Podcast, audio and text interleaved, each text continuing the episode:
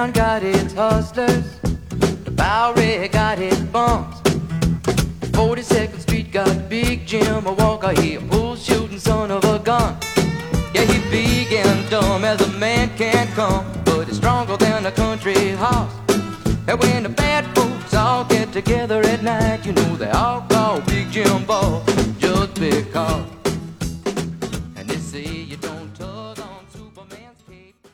欢迎收听电影疗养院。大家好，我是坐拥四个流媒体平台会员账户的石头姐。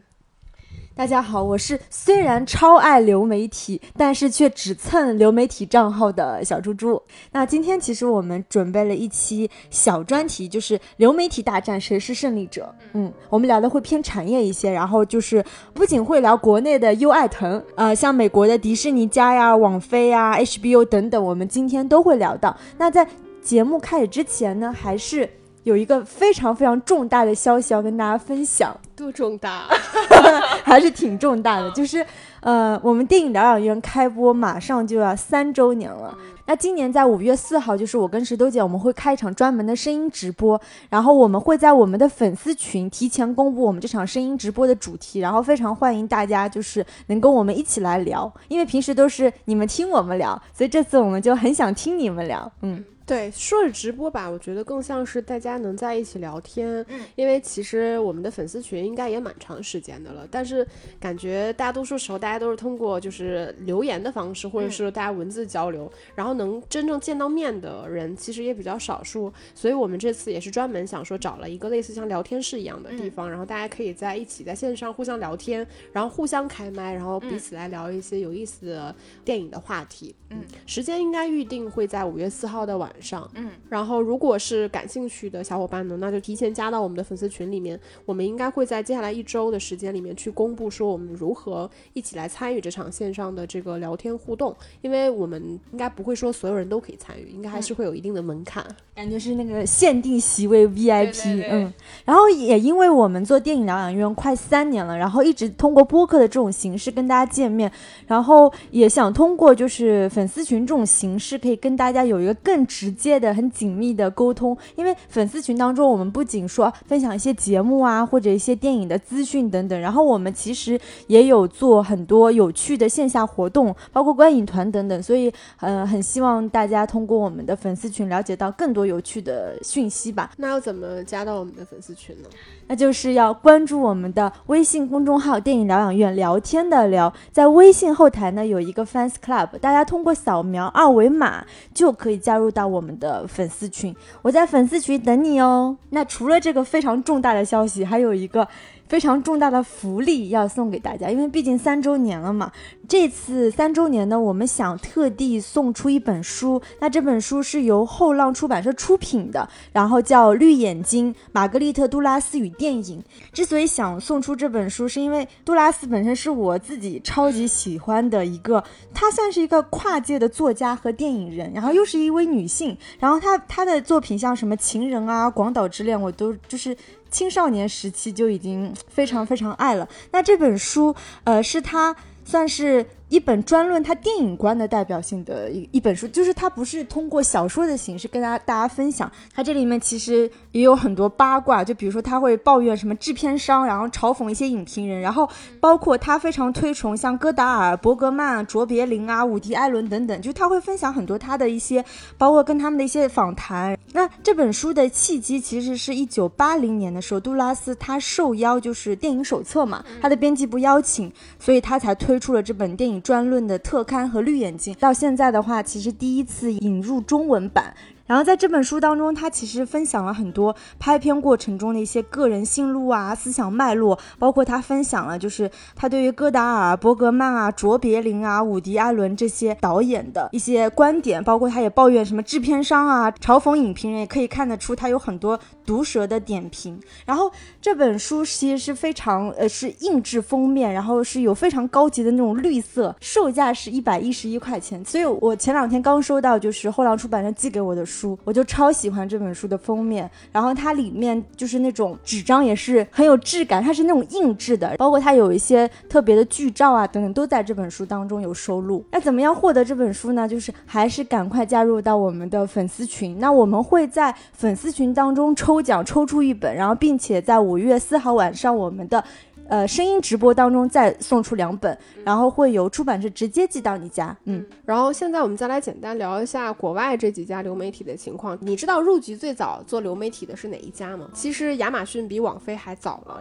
早了一点点。因为亚马逊其实最早是做这个。电商的嘛，但是其实它是有大量的这个影碟售卖的，所以它其实是比网飞更早，其实也没有早很久，大概也就几个月的时间里面，然后开始入局到流媒体的。那就先简单说一下亚马逊吧，就简单说到了，就是亚马逊它是 Prime Video，因为亚马逊是有一个自己的会员是 Prime 会员嘛，然后它的 Prime Video 其实原来并不是它很主要的一个业务之一，相当于它只是服务于它的 Prime 会员。现在相当于如果你是 Prime Video 的会员，其实你同样可以享受。亚马逊 Prime 会员的那个就是购物啊，包括那个物流费的那个优惠。然后像亚马逊其实就属于它跟那个 Apple 有点像，他们其实都并不是传统的有线电视，或者说拥有大量的原创内容，或者说内容积累版权的这些大的公司。但他们的优点是他们很有钱，然后所以亚马逊其实应该是收购了很多。很优质的剧集，比如说像这个了不起的麦瑟尔夫人，然后高宝奇人，然后包括像那个海边的曼彻斯特，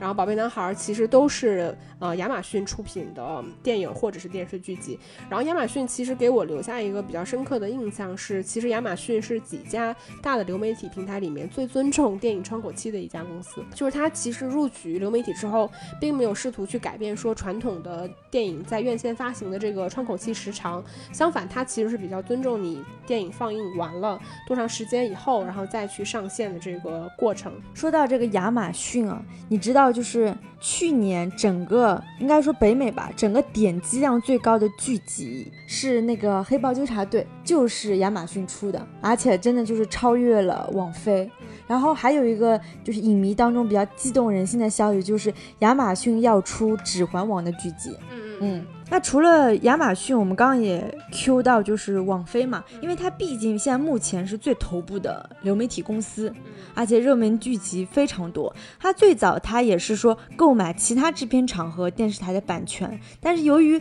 其他制片厂都开始投资自己的流媒体平台，所以它现在就是也下场开始做内容了。像我们比较熟悉的《纸牌屋》《怪奇物语》《罗马》《爱尔兰人》，像一些中低成本的 B 级商业片和颁奖季的电影，它是兼顾。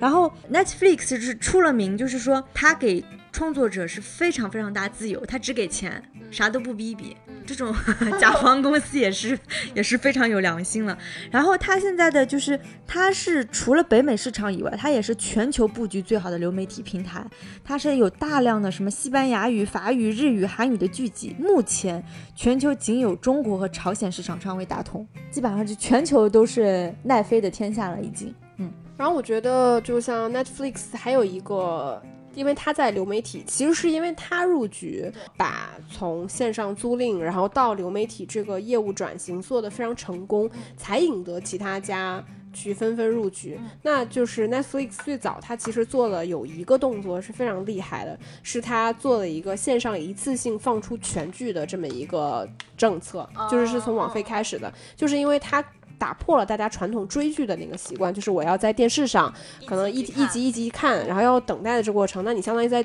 线上可以一次性完成长时的这个刷剧体验，那也是他这种我觉得算是比较突破性的一个做法。其实看得出来，在他后续所有无论是电影还是电视剧也好，都有一种就是其实对他的用户非常豪气的这种感受。而且网飞其实也算是就是非常敢于在原创作品上面花钱的这么一家公司，因为它直到现在为止也全部都是就营整个营收全部都是依靠整个订阅来完成的。大家都知道，这个里边烧钱有一个恶性循环，大家都不差钱的时候，那这个市面上缺的是什么？其实缺的就是好作品。那好作品，首先你花钱先把一波所有的 IP，比如像网飞，其实最开始它是有很多版权，它买过来，但是可能当人家也入局的时候，他又把版权买回去了，所以这个时候网飞就会很被动。这也是为什么网飞其实算是比较早去入局原创的剧集和电影的一个原因所在。因为说说白了，其实这些流媒体是非常依赖于内容的，就是大家其实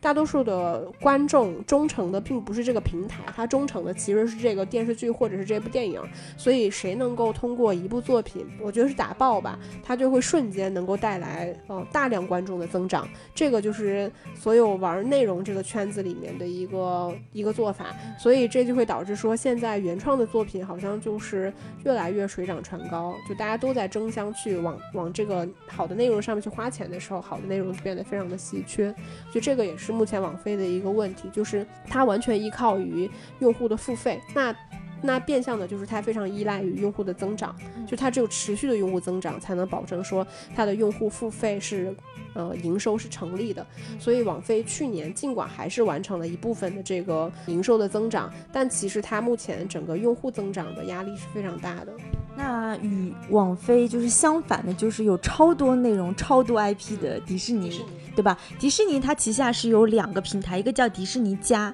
一个叫呼噜。那迪士尼加主要面对的是大众的用户，它会上映一些迪士尼、漫威、星战系列的作品。那它采用的还是传统的电视网周更的模式，依托迪士尼的强 IP，它其实是积累了很多粉丝。毕竟它有这么多原创的东西在嘛，对吧？内容为王嘛，所以它这两年靠像《曼达洛人》啊、《旺达幻视》啊、《花木兰》，其实就迅速积累用户。它虽然是入局相对晚，但是因为它原创内容多，所以它现在真的发展的还不错。另外一个就是呼噜嘛，呼噜的话主要是上映就是独立和艺术电影和剧集，包括我很喜欢的《使女的故事》，然后《无依之地》等等，都是呼噜这个平台出的，是属于小众精品路线的平台。所以迪士尼这个布局还是很。野心很大，而且是很完整的。就迪士尼加和呼噜，就是两个平台，基本上算是大片、小片、中小成本和大制作成本全部包揽了。嗯，迪士尼其实一直以来的策略就是，它入局哪个领域的时候，它其实是希望先砸钱，把你这些东西最行业做最好的东西收购的。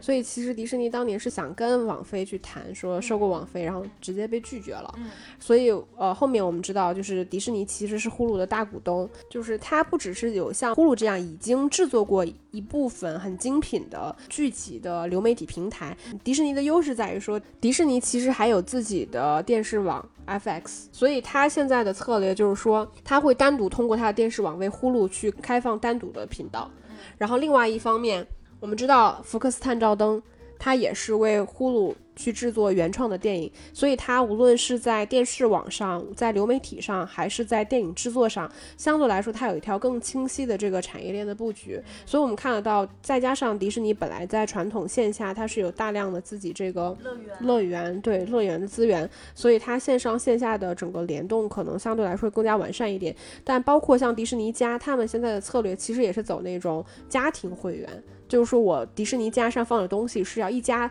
老小都能够去看的，没有什么限制级的。但如果你想去看一些 R 级的东西怎么办呢？那你就去呼噜看。然后还有一家就是华纳旗下的流媒体平台，叫 HBO Max，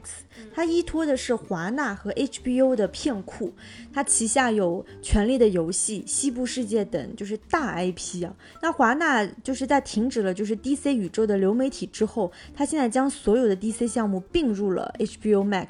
他的 DC 作品本身就吸引了大量的粉丝，那今年 HBO Max 的策略也是在电影端发力，就大量的华纳电影都宣布我是院线跟流媒体我会同步上映，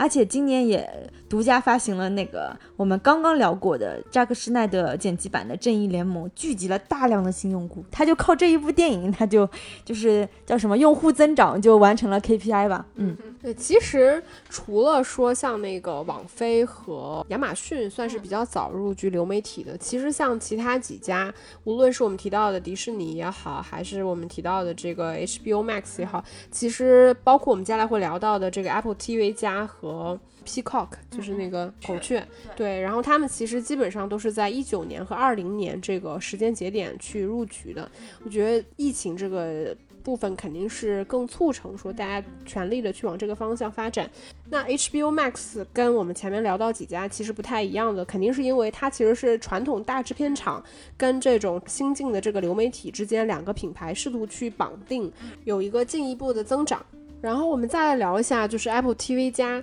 其实就是。苹果入局整个流媒体行业的时候，也属于那种就是花起钱来毫不手软的那种。就是它包括这个斯皮尔伯格、阿方索卡隆和 J.J. 阿布拉姆斯等名导，他们其实都已经跟苹果签订了这个制作的合同，然后包括他们会为苹果 TV 去打造一系列的这个原创的新剧。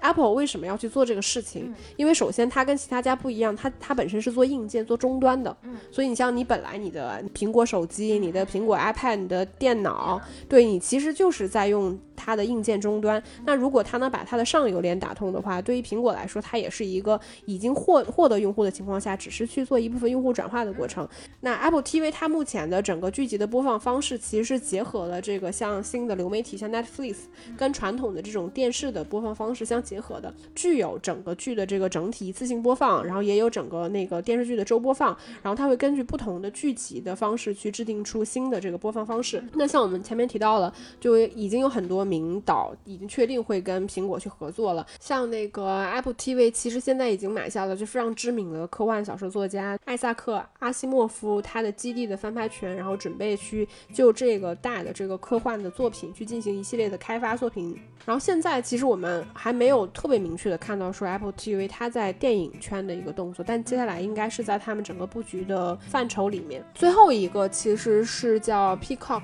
孔雀，那它跟前几家我们提到的不太一样，它其实是 NBC，就是传统从电视起家的这个环球集团，然后去计划上线的这么一个流媒体的平台。然后它跟我们前面提到的，就是这几家不太一样的地方是，我们可以想象，就是传统的电视台，它其实非常重要的一部分资金和收入来源就是来自于广告主，所以孔雀它其实也有把就是这一部分的，我觉得基因和传统带过来。就它跟其他流媒体平台不太一样的，就是我并不完全说非常为为了用户的这个付费，去给用户营造一套非常纯净的体验，就非常的排斥广告主的入驻。那相反的，其实它是比较欢迎广告主的。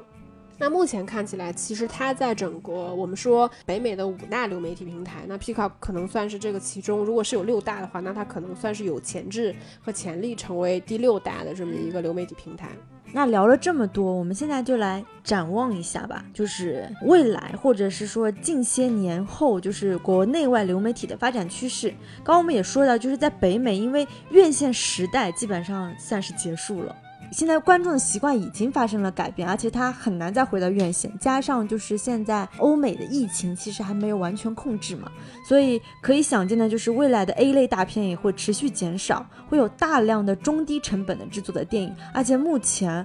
并没有疫情后立项的新大片的项目，还有一些叫库存嘛，像零零七啊、黑寡妇啊、速度与激情，不断的在持续改档嘛。但是我相信这几部就是库存的大片播完了之后。未来什么时候会有新的大片，我们还真的不得而知。嗯，然后的话，还有一点就是，之前我们比如说聊一部电影的时候，我们就会查一下那个 IMDB，说啊这个片曾经就是全球多少票房，就很可能以后我们再聊一个电影的时候，我们都不再会说，呃这个电影是多少票房，我们很可能说这个电影多少点击。就是可能 我们影评的方式，或者是看待这个电影的方式都将产生改变。然后目前就是全球除了中国以外，其实基本上只有日本还留有一些票仓，就是依然它还是保有这个电影的。窗口期，因为日本毕竟它还有一些就是非常强大的日本动漫的 IP 嘛，所以听说今年也有很多 IP 还是持续的刷新票房记录。然后马上其实柯南也会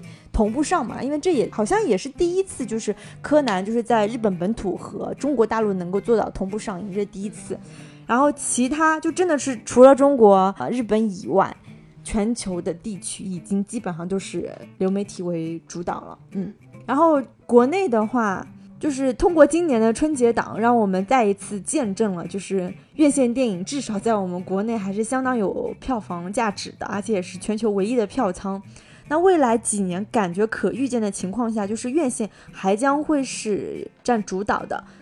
加上那个现在好莱坞电影的产量下降了很多，就是我们能在国内看到国外片子很少的情况下，国内相信我自己推测，可能未来的两三年内，就是国产片就是整个占的比例应该会比较高。嗯，但是因为国内的流媒体，我们刚刚也分享，它还是以综艺和剧集为主嘛。跟电影还没有办法做到，就是跟院线一样的这个发展趋势的话，可能国内未来流媒体的电影依然还会是网大这种形式。嗯，虽然我们前面聊了很多，感觉说。流媒体从制作层面上去加入电影行业，似乎给就短期内我们看到，似乎给很多可能原本没有机会出现的这些原创的电影或者是电视剧，有了很多的机会。包括我们这些年可能看到在颁奖季上有很多表现很好的电影，他们都出自流媒体投资的片子。然后你前面也提到过了，可能他们只只出钱，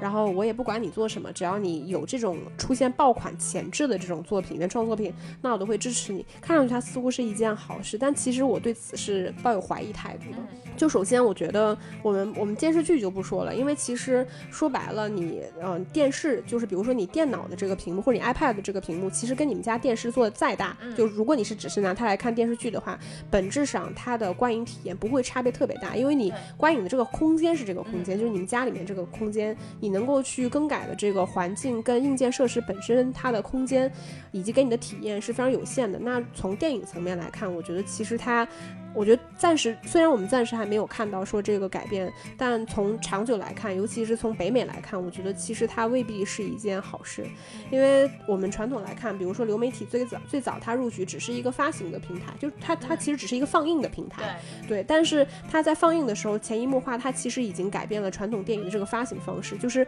我不需要拷贝，然后不需要到线下终端，那你中间所有的这个传统对于传统发行的这个影响肯定是非常巨大的，那现在看。起来，它其实是从电影的上游，从制作端进入电影领域。说白了，这个天底下是不会有免费的午餐，也不会有原创作品真正的这个所谓黄金时代。我觉得它可能是短期内对某一些导演、某一些作品是有好的影响，但是从放到全剧来看未必好。我觉得这中间有一个很大的原因是在于说，传统的电影就是为了上院线，它的终端是在电影院，所以它在终端的整个硬件升级上面，无论是在屏幕的升级上面，在屏幕。比例，或者是我们在线下的这个音响设备，包括你在影院所有的座椅，嗯，你整个营造这种环绕的封闭式的这个观影体验，所有上游的制作是为了去服务于下游终端的这个体验。所以，当你所有上游的创作的想象力也是在想，说我要怎么样去拍，怎么样去拓展电影的拍摄。嗯，比如像我们看到，无论是李安也好，无论是这个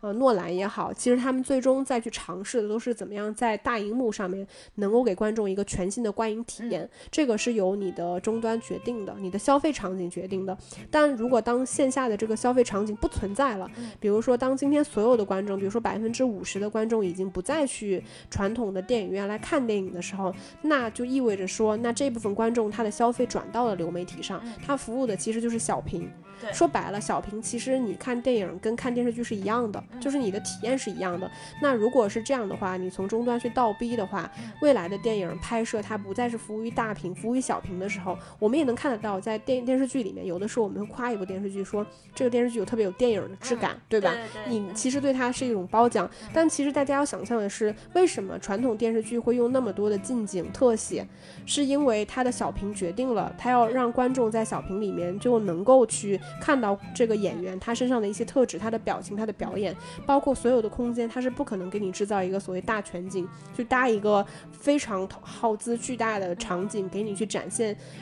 呃，这一场瑰丽的。漂亮的场景，那是因为在大屏上这一切是成立的，在小屏上它完全无法传递给观众这样信号的时候，这一切其实就变得不再重要了。所以意味着，如果说未来真的都在流媒体上去消费电影的话，那未来电影趋势其实它可能会越来越像电视剧，就是它无论是在整个拍摄的手法、手段、视听语言上面，以及到剧本去倒推，其实它都可能会对上游的这个制作链产生很大的影响。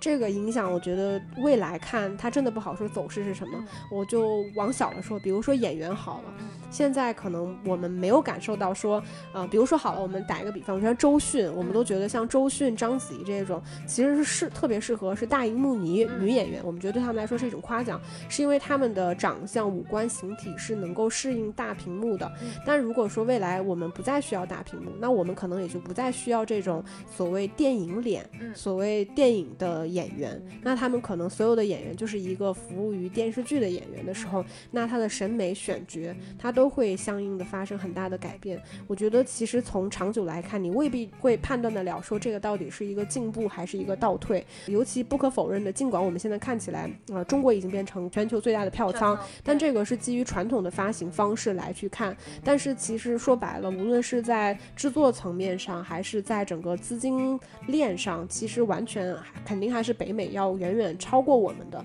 就包括无论是他们的 IP 还是他们的原创能力，也是超过我们的情况下，那如果北美的整个电影行业发生了巨变的话，其实它势必会对中国整个电影行业也造成一定的影响。因为就是我们不能说我们未来一定会走向他们的方向，但是很多时候就是历史是相似的，就是他们今天踩过的坑，我们未来也可能要去踩；他们现在在走的方向，也可能是我们未来再去想要。无论是排雷也好，或者是想要突破的一个方向，那这个影响我觉得就是不可估量，所以我我真的也不觉得说这个是一个 好事儿。有的时候，其实我觉得保持传统也是一种还挺重要的品德吧。当然，流媒体这个已经是一个大的趋势了，对，就几乎没有说有谁能够去阻止流媒体的发展。不论是流媒体在线上的制作层面啊，还是在终端的影响，其实它已经是未来的一个不可阻挡的趋势了。那我们可能只能说是去拥抱它。那也许未来说流媒体它去制作电影的时候，那在不破坏传统观影的体验下，那可能。如果院线萎缩了的话，那院线它不会消亡那，它只会往更加更加高端的。更加精细化体验的方向去发展的话，那可能对影迷群体来说，它也未必是一件坏事。那另外一方面，像流媒体，他们可能也会倒逼，无论是我们现在在国内看优酷啊、腾讯、爱奇艺，其实我们能感受到它的产品是比以前要好用很多的。对它的，无论是它的会员定价，还是说它的会员体验，那包括它给你买的，其实你可能并不买的是一个会员去广告的这么一个体验，他买的可能是很多综合性的体验。像我们提到亚马逊，它可能 Prime Video 的会员和你。Prime 的会员本身是一个打包，那像苹果也是一样的，你买 Apple TV 加的那个会员，它可能也会送你其他苹果相应的这个会员，那你的会员价格本身就是它的价值感本身是一个更加综合的。那这我觉得这个也是流媒体的一个好处，就是它带给用户的整体的体验，一方面它肯定更加深度的绑定了用户。我们未来像我们用苹果产品的人，那我想买块手表，智能手表，我也只能买苹果的手表。这个一方面你会觉得不自由，但是另外一方面它可能提供给你的体验，我觉得也。会更加的丰富吧，然后让我想到就是马上《指环王》不是要重映了嘛，然后那天就发了一个朋友圈，因为我们不是一起合作做那个观影团嘛，《指环王》的票是在两三个小时内一百几十张票就立马售罄，还有很多人一票难求。就这个事件，我我发在朋友圈之后，就是就是有一些我香港大学的教授都来评论我。他觉得人民太需要娱乐了，因为就是后来我又听另外一个香港制片人说，那个《指环王》这次在亚洲是在台湾和大陆上，香港是没有的，所以就是香港影迷就是非常非常羡慕我们，就是我们竟然还能在大荧幕上看就是《指环王》，然后另外就是你知道，如果现在就是在 ins 上我去发那个我们观影团的那种照片，就是老外就是简直是难以想象。因为他们现在都在家看电视，然后我们还能搞那种大规模几百人的那种大家一起看电影的模式，我觉得这些东西就本来你说放《指环王》，其实这是一个很很平常的事件，但是没想到就你发个朋友圈以后，你就是会收到各种不同方面的意见，来就是见证，就是在这个时代，无论是疫情后时代还是流媒体时代，对于一个老片重映能激起这么大的反应，我觉得也是很罕见。所以你想，如果之后 A A 类大片都不拍了，那我们是不是每年都要重映《指环王》，每年都要重看《阿凡达》呢？很可能就是属于真的就是片荒。所以你也很难说这个对长远来看，对这个电影市场是不是一件好事，真的是不一定。嗯，对，所以像。你记得那个时候三 D 电影上了之后，其实它也有很多那种硬件，就是家用的三 D 眼镜，然后包括可能当时的流媒体也有尝试说，就这个版本它就是三 D 的，你需要自备三 D 眼镜，然后才能去看。但后来证明，其实这个路是没有办法走通的。那现在其实电影有另外一条路，就是 VR 这个方向嘛。对。就我我觉得，如果是按照现在这个方向继续发展下去，其实 VR 就会变成未来的一个出路，就是电影或者说观影。或者是你在家看电视剧，我们就电影好了，它会变得越来越像你在做游戏，嗯，就它会越来越游戏化。那我我能怎么办呢？因为我没有办法从单向的一个行为获得更大的整个体验升级的情况下，那它就会往另外一个方向，就是交互上。就我要跟我正在看的事情，就我不能仅仅是看，我需要跟它发生更多的交流，无论是语言也好，是什么操作、文字什么等等，就它变得越来越游戏化。所以就是你也可以想象，有一天可能今天我们传统看电影的人，搞不好将来将来他就不喜欢看电影了，因为电影就变得更像游戏了嘛。像我可能就是一个没有那么喜欢游戏的人，那我如果电影变得像游戏，我为什么要去参与？但也有可能他会因此培养一批更多的。影迷就是一个可能喜欢游戏的人，他原来不喜欢电影，但是他现在可能就喜欢了，因为电影可能给他带来更丰富的这个剧情感。嗯，我觉得可能这都是我们在猜想说未来可能发生的一些变化吧。嗯，因为刚刚也聊到像那个 Netflix，它的那个黑镜不是可以用户自主选择剧情嘛？那如果这个东西。相当于就是你在流媒体时代，就是流媒体的平台或者是用户，他的话语权是更高的。甚至某一种情况下，那你来选择剧情走向，那不就是你变成了某种创作者吗？你变成了这个生产链的一环，那就是像石头姐说的，其实本质上就更游戏化了。你一个普通的付了二十刀美金的 用户，你都能决定这个人物死不死了。那未来说明电影可能就不叫 cinema，可能要改改一个词吧。嗯，可能什么 cinema games 之类的东西，就很可能未来在十年，我们可能在讨论这个话题的时候，我们可能整个说法都变了。嗯嗯，那我们今天的节目就差不多到这里了，然后也聊了特别多关于流媒体国内外的东西，然后还是非常欢迎大家去加入我们的电影疗养院的粉丝群，然后可以跟我们多多讨论和互动。那我们就下期再见啦，拜拜，拜拜。